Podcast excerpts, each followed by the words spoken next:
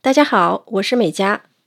呃，刚才播放的呢是昨天，也就是一月二号的傍晚，日本羽田机场两架飞机发生了相撞事故以后，日航飞机内乘客录制的一段录音。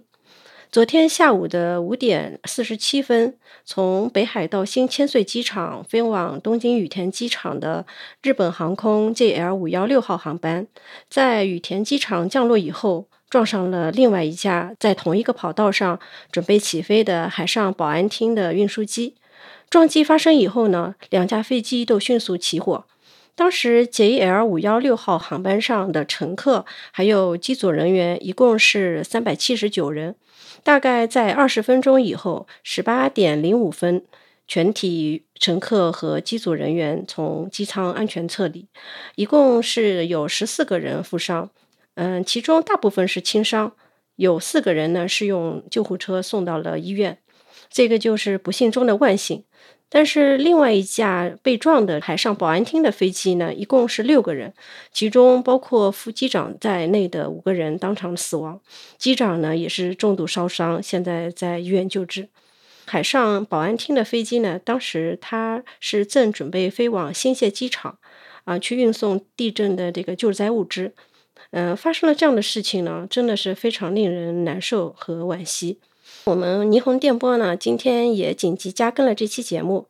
我们今天邀请到了两位航空业的资深从业人员，上官和陈建国机长。啊，现在首先呢，我请两位嘉宾给大家打个招呼，做一下自我介绍。呃，上官你先来好吧。大家好，呃，我是上官，我是飞行故事会的主播，同时我是一个飞行爱好者和航空爱好者。呃，今天很荣幸能够过来参加呃霓虹电波的这期节目。陈机长，呃，大家好，我是陈建国，我呢飞行了大概有二十六七年了吧，有在日本飞过，在以前在日本的这个叫 SkyNet Asia，就是现在叫 s o l a c i d o 飞过四年，所以我对这个羽田机场比较熟，因为我们以前的基地在 Miyazaki 和这个 Haneda，所以呢对羽田机场正好也比较熟。那我有飞过空客和波音，都有飞过。因为我自己可以说是那个航空业的一个业外人士啊，我一直就是只是坐过飞机，对这个航空业里面的专业知识就是几乎是一个小白。所以今天这期节目就还要拜托两位嘉宾多多输出，我呢就是相当于一个提问的角色。那首先我我想问一下这个两位专家，嗯，能不能给我们听众朋友介绍一下？相撞的这两架飞机，它们都是哪种机型？然后各自有一些什么特点呢？呃，这两架飞机呢，就是说，呃，就是那架客机呢，是叫空客三五零客机，它是空客呃近年来推出的主力机型，属于现在空客最先进的机型。这架飞机大概能坐三百到四百多人，就是说现在空客飞机的一个拳头产品。被撞的那一架飞机呢是冲巴，是呃原来的这个迪哈维兰公司生产的，那后来呢被这个庞巴迪公司收购了，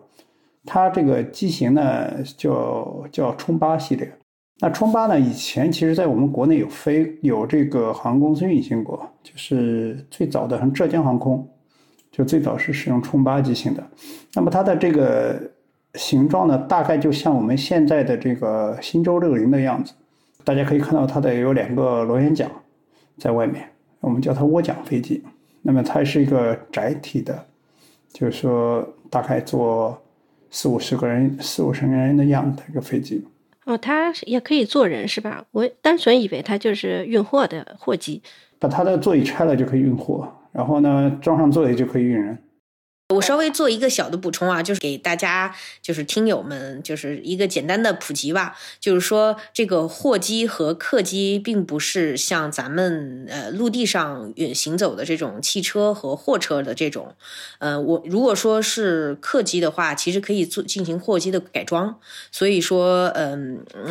如果这一架飞机嗯进行了相应的改装之后，它原来是一个客机，它也是客改货的。然后在疫情期间呢，嗯，像像之前有很多嗯，作为客机运行的飞机，也是由于这个疫情的原因，然后就进行了客改货啊。所以刚刚你你说到的那个问题，就是呃，虽然说这个冲巴它是去去运送救灾物资的，但是就是这样的一个机型，就是刚才呃陈机长说到的这个，就是这个机型它既有客机的构型，也有货机的构型。这两架飞机它怎么会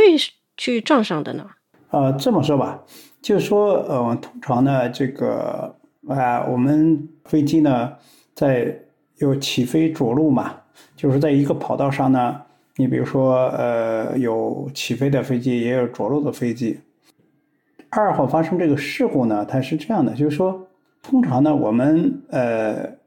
会给这个起飞的飞机和着陆的飞机呢，呃，有一定的间隔。那么呢，就是说，比如说我一架飞机起飞。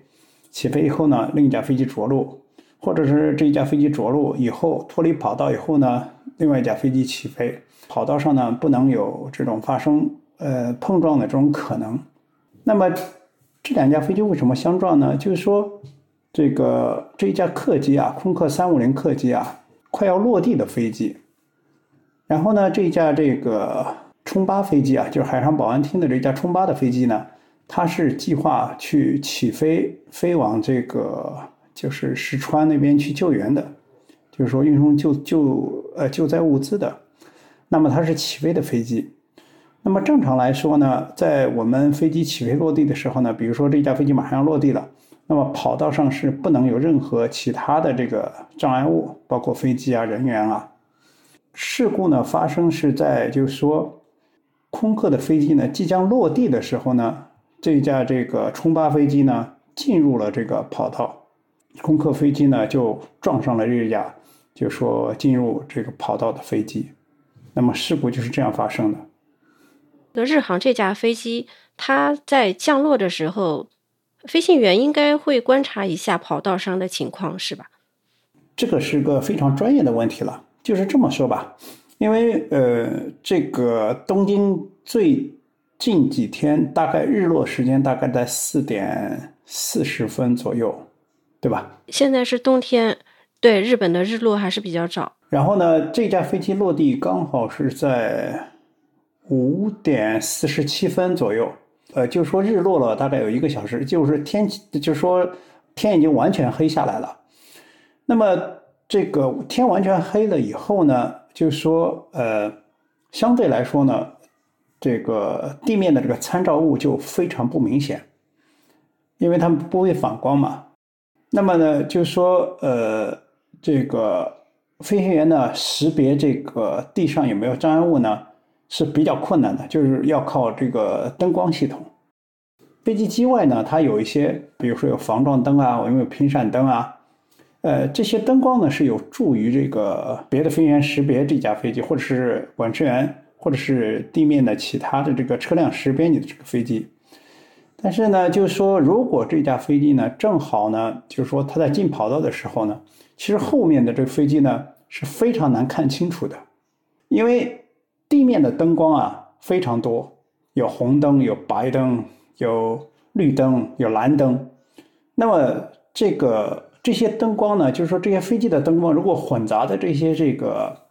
呃。近景灯光之中啊，其实是很难分辨的。呃，我们有做一些这种我们叫跑道侵入的这些培训的时候，就拍了一些实景的这个飞机进跑道这些视频，其实是非常难发现这个飞机是呃跑道上有飞机的。就说这是主要是个视觉的问题，因为晚上它飞机本身它不发光。那么它也没有反太多的反射的光，那么仅靠这些，就是说混杂在这些，呃五颜六色的这些进近灯光里边的这些飞机呢，其实是确实是非常困难的。嗯，你要是有机会看到这样的视频呢，其实你如果你不是特别仔细去看，其实你就真的是看不看不到那个飞机的。还有一点就是为什么我们就是需要空管的这个那个指挥啊？因为在飞行过程当中，即便是它在降落的过程当中，它那个速度也是相对来说比较快的，这样也对你单纯通过目视去识别这些，呃，造成一些难度。嗯，大概降落的时候，飞机速度会达到多少？呃，一般在两百公里左右每小时。啊，两百公里的话，确实是不太容易观察。呃，是的，主要其实主要就是说视觉的问题，就跟在霓虹灯中，你去找到一个人拿个手电筒，就是说，比如说在那种很大多的那个霓虹灯中，然后你去找一个拿手电筒，其实是很难找找得出来的。羽田机场这次它发生撞击，那个 C 跑道陈机场有没有在这个跑道跑过？对，三四右，或者是那头叫幺六左。就是像您说的这种侵入跑道的这种事情，在航空业里面这常见吗？哦，非常常见的。所以呢，航空业有很多这种防止跑道侵入的办法，还有一些些设备是防止这个跑道侵入的。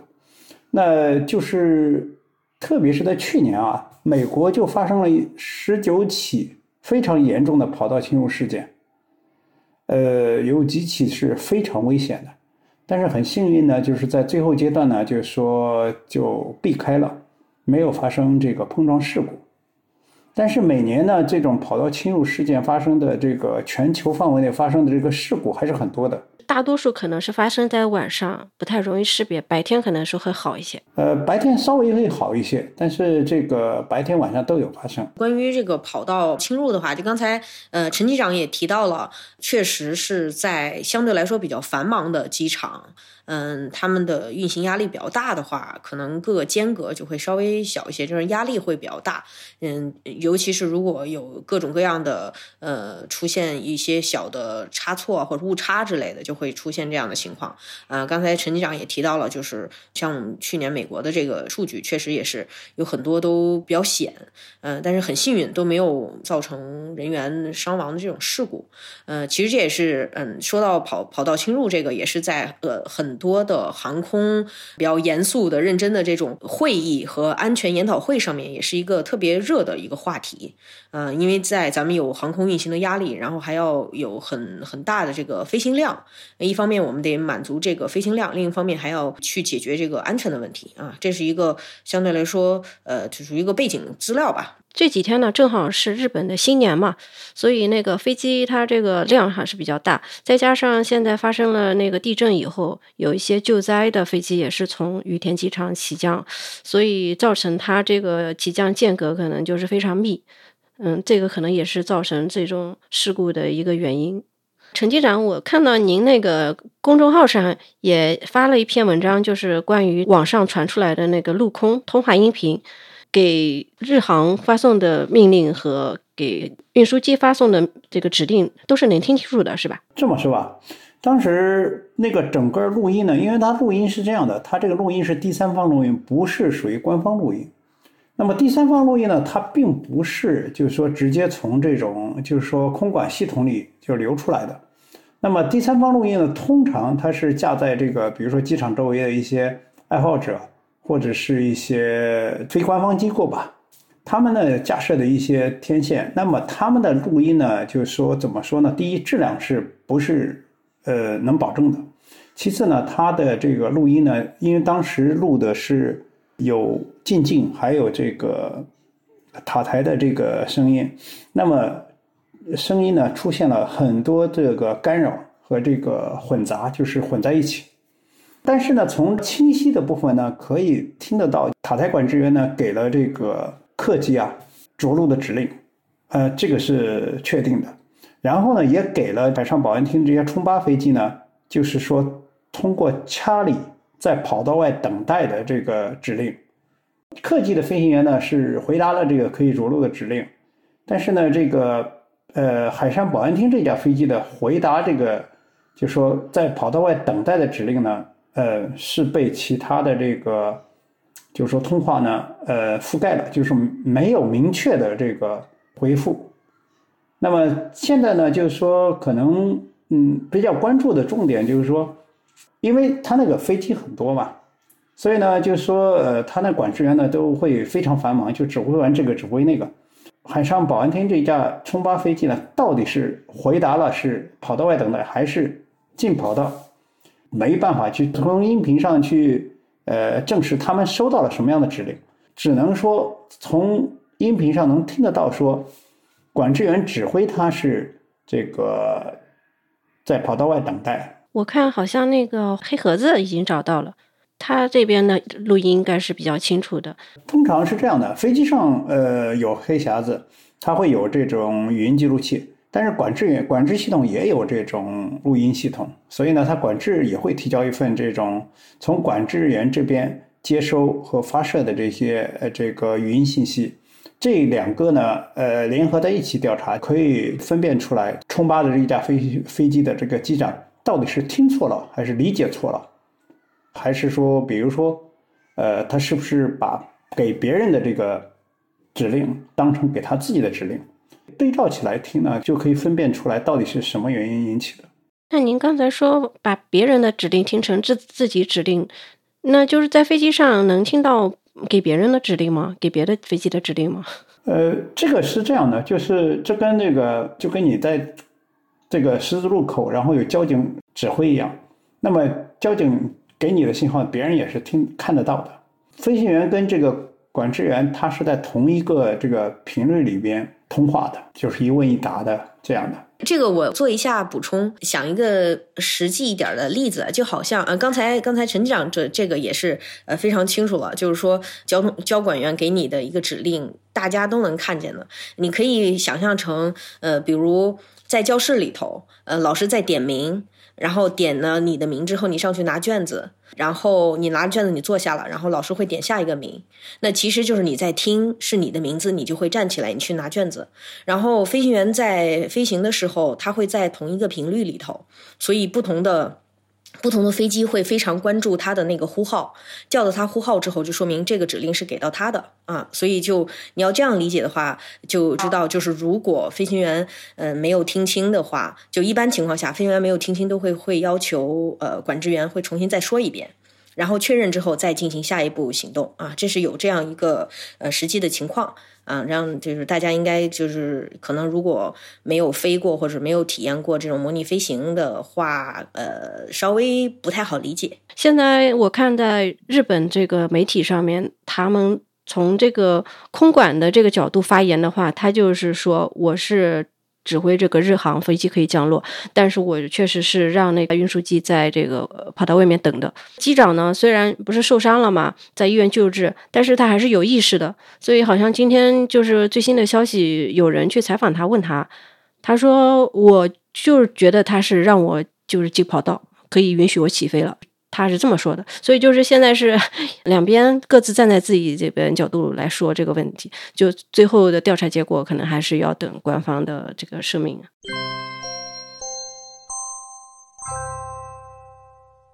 从这个视频啊来看，这次撞的非常严重，火势还蛮大的。后来我看是大概过了六个小时二十分才把这个火熄灭。今天看这个飞机基本上就已经烧没了。但是这个日航的飞机这么多人，将近四百名都没有人员死亡，然后受伤的人也不是很多，这是不是可以算是一个奇迹？还是说就是这个日航的这个乘务员对乘客的疏散处理的非常得当呢？首先呢，嗯，日航的训练和全日空的训练都是非常严格的，因为我在全日空做过训，呃，就说进行过训练，他们这个对于这种训练的标准呢。是非常高的，那这个呢是全世界公认的，就是说在日本呢飞行，它的这个要求本身就比其他国家高很多，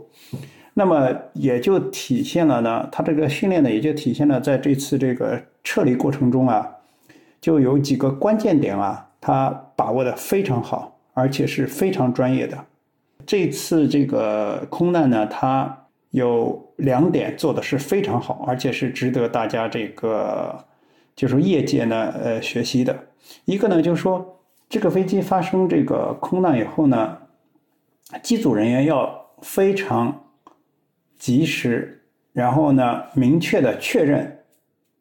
哪些出口是可以用的。因为这个飞机呢有八个出口，就是从机头到机尾左右各四个。那么当时呢，因为呃发生了这个呃碰撞，而且发生了火灾，而且呢它的右侧的发动机还一直在喷火冒那个爆炸。那么这时候呢，就是说哪些紧急出口可以使用呢？呃，这个判断起来，因为这个机组呢也没有去，就是从外面看，那么哪些出口可以使用呢？这个判断是其实是比较困难的。那么这个整个这个机组呢，日航的机组呢，就是当时呢就选择了从左后还有前面两个这个进行撤离。那么这个选择是非常关键而且非常正确的一个决策。那么他们只使用了三个这个应急出口，就完成了这个所有的这个人员的撤离。这个呢，确实是很了不起的一个撤离。然后呢，呃，所有的乘客呢，你看到这个后面后期流出来的视频啊，所有的乘客呢都按照这个乘务员的要求，就没有携带这种呃大件的行李。我有看到有可能有几个乘乘客有带那种非常小的那种包，但是没有任何一个乘客去带那种大的那种行李。那么这个呢，首先呢就是体现了这个。机长和这个乘务组对这个客舱这个发生这种紧急情况的，他的这种驾驭能力，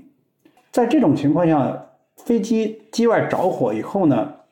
所有的旅客，包括其实包括机组也都会发生，就说感到这个紧张，也会发生恐慌，而且呢，非常容易发生踩踏。就是说，如果你控制不好这种客舱的这些秩序。首先，旅客会恐慌；其次呢，会发生在撤离的时候会发生踩踏。那么呢，我们从这个流出来的这些客舱的视频，还有撤离的视频看到啊，所有的旅客呢，虽然都很这个紧张，但是呢，没有发生这种恐慌情绪，发生踩踏啊、人挤人啊，就是秩序发生，秩序非常这个呃井然。这点呢，可能是以后的这种，比如说这些作为培训啊，作为教材来说，一个很值得大家学习的地方，就是说怎么去驾驭这个旅客的情绪。那么，怎么样让旅客呢？就是说，这个在这种紧急状态下不慌乱，然后呢，也不发生这种在撤离的时候呢，不去取自己的行李大件行李，然后呢，也就说不发生这种人推人、人挤人这种踩踏事件。这个呢是直接大家学习的，那么就基于两以上两个原因呢，首先就是说机组呢选择了这种呃最合适的三个呃撤离的紧急出口，其次呢就是乘客那里有序撤离，这个呢是这个就是说这次呃全部安全撤离的一个关键因素。其他比如说发生了这种同样的这种事件的时候，有没有就是因为旅客不听指挥？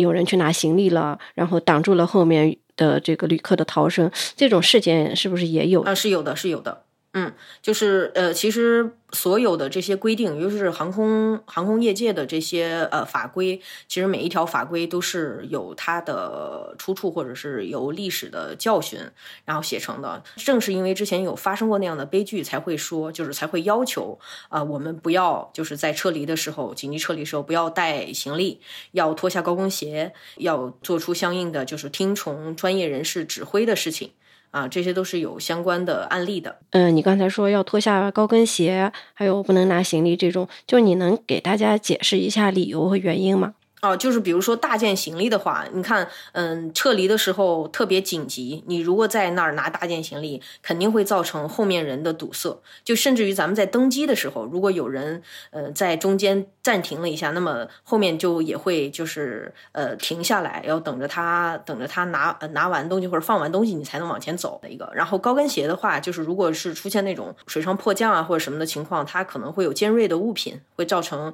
如果有挤压，会造成呃受伤。高跟鞋它主要是这样的，因为呃，它主要有两两点，它是比较麻烦的。第一呢，就是说，本身你自己穿高跟鞋你也跑不快，对吧？这第第二点呢，就是说，因为我们逃生的时候呢，通常会通过那个滑梯撤离。那么滑梯呢，它是充气式的，充气式的，第一是你穿高跟鞋，你本来就跑跑起来会很很不方便；第二呢，就是你高跟鞋呢容易把滑梯踩破，就是你，因为我们通常要你跳跳下去，就是说从那个登机口去这个呃紧急撤离的时候是要跳到滑梯上去的，不是说我们溜到滑梯上去的。那么你跳起来那一下坐下去的时候呢？你如果是高跟鞋呢，有可能是把那个把这个就是充气的这个滑梯踩破，还有可能就是因为你踩破了，你也自己会呃鞋子卡进去，也会让你翻倒。所以呢，这个是把那些高跟鞋和尖锐物品取掉的一个主要原因。其次呢，就是像刚才说的那个，像那个带大件行李啊，这个一九年五月四号的时候，那个俄罗斯那个 SSJ 一百啊。就苏霍伊那个飞机啊，就是它的那个 Superjet 一百，它那个飞机当时着陆的时候呢，就发生了这个跳跃，就是我们我这是我们专业术语，就是它呃落地的时候没落好，然后起来下来起来下来，最后呢飞机摔到这个跑道上了。那个当时就是因为这个有旅客呢，前面的旅客呢去拿行李，拿行李以后呢，他会拿行李有几个问题。第一个就是刚才上官说的，他会你会阻阻碍呃后面的人。还有一个呢，就是你的行李呢下来也可能砸伤人。然后呢，如果这个人放弃了行李呢，这个行李卡在这个坐道呃就是走道上呢，也会就是让其他人呢没办法移动。那么当时就是因为有多个这个旅客呢去拿自己的行李，那么导致了后面的人呢就根本没法逃生出来，因为这个他这个飞机本身就比较小。它这个通道呢，就只有单通道，前面堵住了，后面是没办法逃逃生的。那么那一架飞机最后是有四十一个人就没有逃出来。啊，就是在这个人后面的四十一个人都被他挡在后面，没能逃生，是吧？对，因为后面火势起来以后，然后再加上都拥挤在后面以后，然后呢，有些人可能就是因为呛伤，有些人可能烧伤，就没办法再逃出来了。就是如果我们以后坐飞机遇到这种猛烈的撞击事故，是需要紧急迫降的话，那我们作为一个乘客应该怎么来应对呢？嗯，呃，这个其实就是跟刚才呃陈机长说到的那个一样，就是为什么我们又要给那个呃日航的机组去点赞，就是因为呃专业的人士受过了专业的训训练，就是有这些特情出现的话，我们是有一套呃规范来去进行处理的。那对于乘客来讲的话，就是遵守和听从这些专业人士的指挥，然后按照要求去把它做好。就应该是没有问题的。像如果是这种撤离的话，一般机长是最后一个离开飞机，是吧？日本的规定是这样的，日本的规定就是说你在紧急撤离的时候呢，呃，副驾驶要先下去，就是去协助这个乘务长在飞机下面去这，就是指挥撤离下去飞机的这些人员。然后呢，这个机长呢要负责在客舱里去协调其他的乘务员去指挥旅客。然后，当所有这个就是旅客撤离完以后，通常情况下，就是说留在飞机上的乘务员呢会报告机长，就是说所有旅客已经撤离。那么机长呢还需要去再做一次全部的确认。那么确认所有的飞机飞机上没有任何一个旅客以后，那么机长是最后一个下飞机的。但是呢，这个呢就是说只是规定在条件允许的时候。那当然，如果说飞机已经烧起来了。呃，机长不大可能去，比如说后面后舱或者是这个客舱中部去这个去检查的时候，那也没有这种现实可能性。那么，当然机长也是不得不离开飞机的时候，机长也不得不离开。这就是说，现实不可能的时候，那并不是说限定说必须机长就是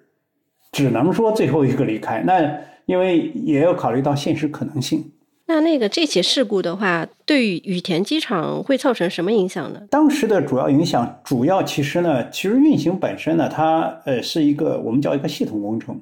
当时的呃关闭的主要原因是因为所有的消防设备都已经去了这个救援现场，那么其他的这个三条跑道呢，它就没有这个救援能力了。其他跑道呢，如果再发生任何一个这个不管是大小的事故呢，你没没有可能再去救援。这是当时的这个关闭跑道的主要原因。再一个呢，所有的人员、所有的管制员和这个地面的这个运行人员都集中在这个处置这两架这个事故飞机。这个事件处理完之后呢，这个其实跑道就就可以开放了，因为它本身这个羽田的最近呢，其实它就一直在维护，就是几条跑道一直在维护。那么呃，它这个另外三条跑道呢，其实是不受影响的，因为另外三条跑道其实跟它距离都比较远。那么，呃，另外，你像那个动五和两三，还有一个幺，呃，两两和动四，还有一个三四左和幺六右。其实这这几条三条跑道呢，距离它非常远。那么，呃，就算它这个关闭了，其实对羽田的这个这个运行呢，没有多大的影响。只要说风不是特别大，那么对羽田的运行都没有影响。不是特别大，就是不会这个火烧烧到其他。边上的飞机，呃，不是不是，主要是这样的，就是说风呢，主要是风，就是因为呃，这个飞机已经就完全火是火已经完全灭掉了，就是大概烧了八个小时，它就完全灭掉了。它风主要是说，因为风大呢，它主要就是说，呃，要采用的跑道，因为这个羽田这边的情况比较特殊，它呢，呃，比如说它这个呃这三条跑虽然有三，就是说还有另外三条跑道。但是它有些风向下呢，它是没法用的，因为这个噪音限制啊。它其实，呃，这个像幺六号，它直接落地呢，它是，嗯，通常是通常是不直接落地的，因为尤其是晚上，从那个从这个北边往南落地，它是比较困难的。风向主要影主要影响到它的选择这个跑道的这个，就是选择哪条跑道落地。你像它这个动五号，它也是不落地的。主要是这个风向问题，并不是跟这起事故有关。非常感谢两位这个资深人士来给我们来解说了一下这次的羽田事故。那最后能不能请两位对这个撞击事件做个小小的总结呢？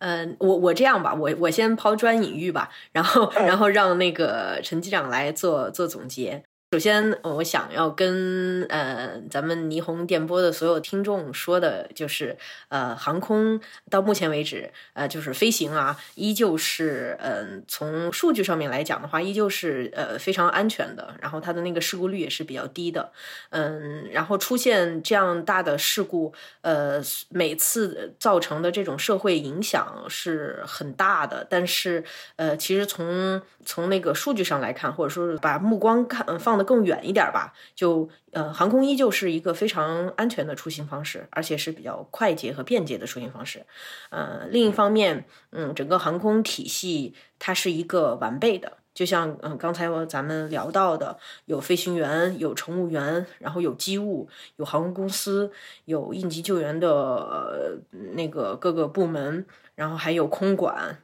等等等等各各方各面，然后在这样一个相对完备的体系之下，呃，才会有整个航空行业的这样一个嗯整体吧。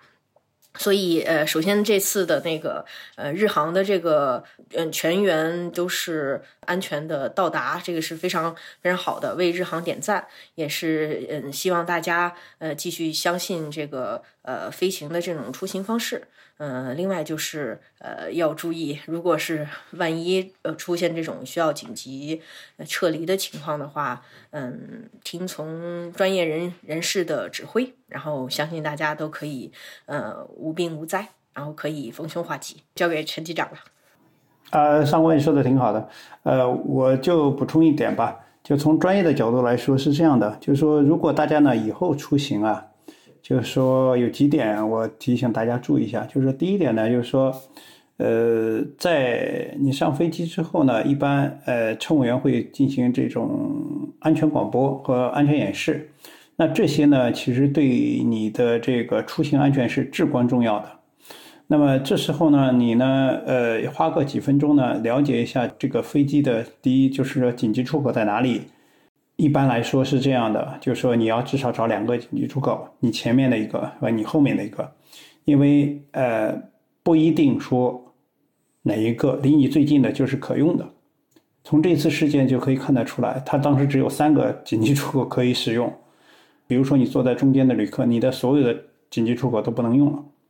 所以呢，了解那个你坐的飞机呢是至关重要的。其次呢，就是说乘务员的这个广播以后呢，其实每一个这个座位的前面呢，都会有一个安全须知。那么那个安全须知呢，你也要去呃看一看，那上面有很多这种安全这个非常重要的这个安全信息，卡通人物或者是这个比较非常直观的，就是让你理解：第一，你的应急出口在哪里；然后你这个紧急撤离的时候你是怎么去做，就怎么样去跳滑梯，怎么样去这个进行紧急撤离，这些信息呢，其实都是至关重要的。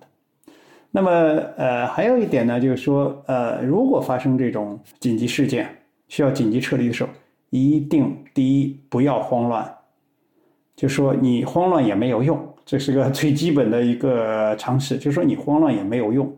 那么呢，你一慌乱呢，周围人要慌乱呢，那会引起恐慌，引起恐慌最大的问题就是说，你可能第一呢失去正常的判断力，其次呢。你也就可能听不到这个乘务员对你进行的这个指示或者是指挥。那么呢，呃，这时候呢，呃，乘务员因为乘务员和这个机长呢，他获得的信息和你是完全不一样的。就说你看到的火灾不一定说是从哪个地方来，但是机组和这个有可能呢，他会了解。第一，他了解这架飞机；第二呢，就是他了解哪些。地方是可以去撤离的，那么这样的话对你来说是最对于乘客来说其实是最关键的。所以呢，就是说在紧急撤离时候听从机组指挥是也是非常关键的一个救生法宝。那么最后呢，就是还是说还是呃就是大家经常提起来的，就是说千万不要去带行李，带行李不但会把你。就说拖延你的这个撤离时间，同时也有可能会阻碍别人的这个撤离。然后呢，尽快撤离这个飞机呢，呃，是这个保命的一个呃最好的办法。就是说，听从机组指挥，然后呢，尽快撤离飞机，不要去在在乎那些财物，那么才是这个最呃安全的一个乘机方式。那我补充的就这么多。其实以前我每次坐飞机，它的那个安全说明我真的没有仔细看过。以后坐飞机一定要仔细的看。最后一段陈机长给我们总结的这几个点，我们听众朋友可以多听几遍，这样对以后自己的出行安全是特别有帮助的。这个角度真的只有说，你看我就没有提到这个角度，因为我的角度还是。作为一个乘机人，呃，陈机长就是从那个机长的这个角度，就说如果出现这样那样的情况之后，其中还包含就是可能呃机组人员出现了事故，然后你需要靠自己的这个情况。美嘉，我那个我的那个 B 站视频里头，我曾经有扒过日航，还有全日空，还有法航，还有就各个航空公司他们的安全视频。当时就是做，其实也是做本土化嘛，就把他们的那个翻译成中文，然后配上字幕。今天特别感谢两位嘉宾抽出宝贵的时间，嗯，给我们大家来分析了这一起羽田的撞击事件，然后又给大家科普了这么多就是飞机上的安全的这种常识。再次感谢这两位嘉宾，欢迎大家订阅嘉宾的播客《飞行故事会》，还有陈机长的公众号“资深机长陈建国”。我们也会把陈机长的相关公众号链接贴在 show notes 里面。啊，感谢大家的收听，再次谢谢两位嘉宾。啊，我们下次节目再见。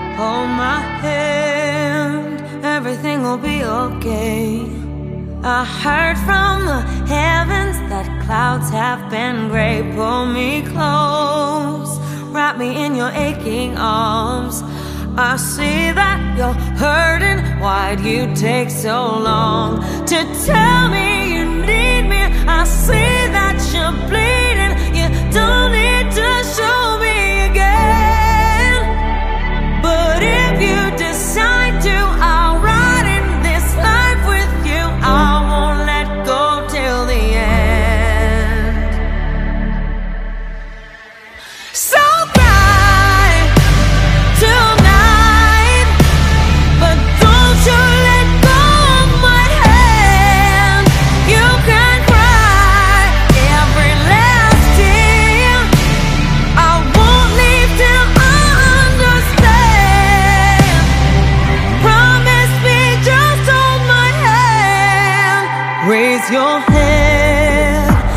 To my wishful eyes. That fear that's inside you will lift, give it time. I can see everything you're blind to now. Your prayers will be answered. Let God whisper how to tell me you need me. I see that you're bleeding. You don't need.